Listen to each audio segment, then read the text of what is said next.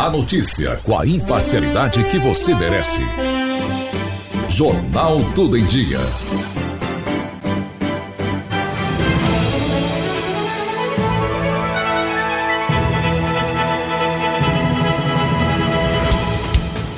Olá, seja muito bem-vindo, seja muito bem-vinda. Esse é o Tudo em Dia em 10 minutos.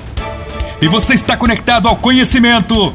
A partir de agora, um giro de notícias pelos quatro cantos do Brasil. O Brasil inteiro ligado e bem informado com uma produção da agência Rádio Web e do Tudo em Dia. Conectados no tudoemdia.com.br e também no Spotify Vamos aos destaques dessa edição.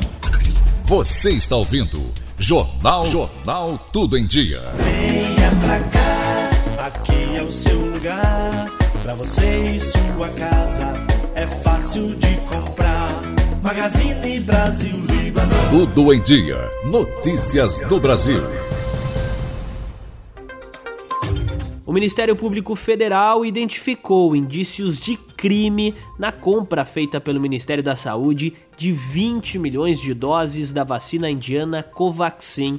O contrato para a compra do imunizante totalizou mais de um bilhão e meio de reais. O repórter Rafael Silva tem as informações.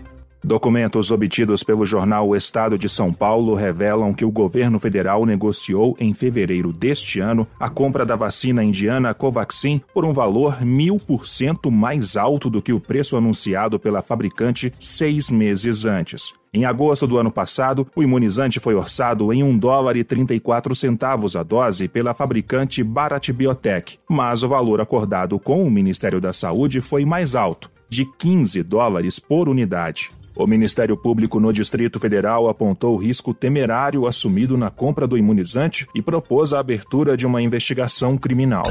Você está ouvindo Jornal Jornal Tudo em Dia.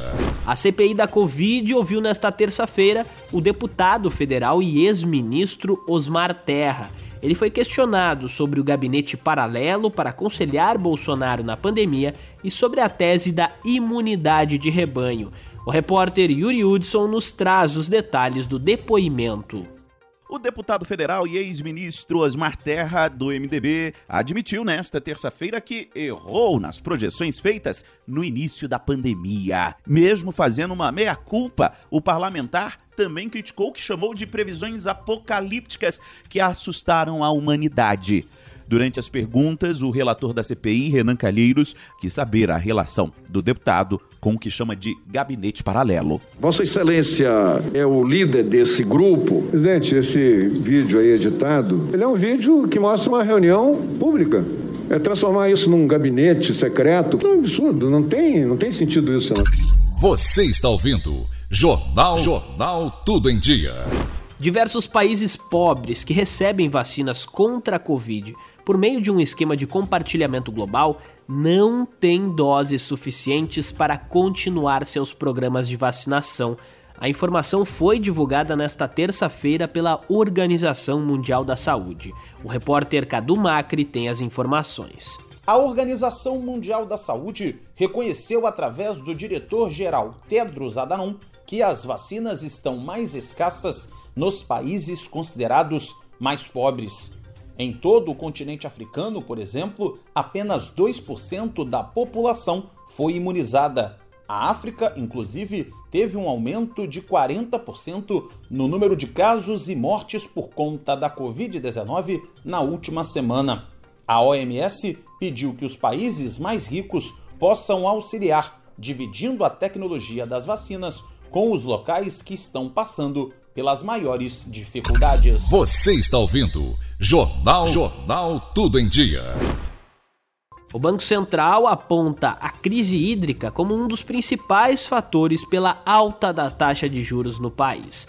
A informação consta na ata da reunião do Comitê de Política Monetária divulgada nesta terça-feira. Voltamos com o repórter Cadu Macri. A crise hídrica que atingiu o Brasil desde o ano passado vem impactando diretamente nas tarifas de energia elétrica. Esse fator, juntamente com o aumento nos preços dos combustíveis, tem sido os principais responsáveis pela alta da taxa de juros. como explica o professor de economia Luiz Henrique Machado. Há consenso entre os economistas que os maiores vilões, entre aspas, responsáveis por esse aumento são os preços administrados e neles a gente inclui aí energia elétrica e o preço dos combustíveis, que subiu mais do que o esperado. Você está ouvindo Jornal Jornal Tudo em Dia. A União das Federações Europeias de Futebol, a UEFA, decidiu proibir a iniciativa da cidade de Munique de iluminar o estádio local com as cores do arco-íris, símbolo do movimento LGBTQ+. Direto de Paris, da Rádio França Internacional, Silvano Mendes. A iluminação temática estava prevista para o jogo entre Alemanha e Hungria como parte da Eurocopa, que e seria um protesto contra uma lei homofóbica votada recentemente na Hungria. A UEFA não autorizou a iluminação especial do estádio, alegando ser uma organização politicamente e religiosamente neutra. A recusa da UEFA provocou inúmeras críticas. A prefeitura de Munique informou que, apesar da decisão, vai decorar vários prédios da cidade alemã com as cores do arco-íris e que vai distribuir 11 mil bandeiras de arco-íris entre os 14 mil torcedores esperados na partida. Acompanhe o Jornal Tudo em Dia diariamente na internet. Acesse www.tudoemdia.com.br. Jornal Tudo em Dia. Acesse, divirta-se e anuncie. Criança também fala de coisa séria. Todo mundo tá passando por um momento difícil, a gente sabe. O que eu mais quero é ter o futuro garantido, assim como todas as crianças. Para a gente poder ter a mamãe, o papai, os tios, avós e primos sempre juntos. Afinal, família é tudo. Por isso, apelo a você, adulto. Tome cuidado com o coronavírus. Ele pode causar a desunião e comprometer o futuro. Não cause e nem fique em aglomerações. Use máscara cobrindo boca e nariz e lave bem as mãos. Cuide de você. Esse vírus não é brincadeira. Secretaria de Saúde, Município de Capinópolis.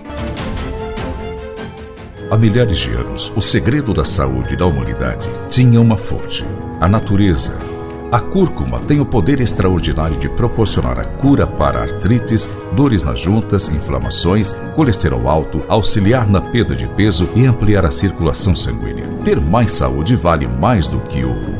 Ouro do Egito, o poder da natureza em você. Já venda nas melhores drogarias e pela internet nas lojas americanas.com e ailha.com. Paulo Braga, amanhã a gente volta com mais uma edição do Tudo em Dia. Até lá! E assim eu coloco um ponto final na nossa edição de hoje. Mas se você quiser ficar bem informado, já sabe, né? tudoemdia.com.br. Te vejo amanhã. Tudo em Dia. O conhecimento nos conecta.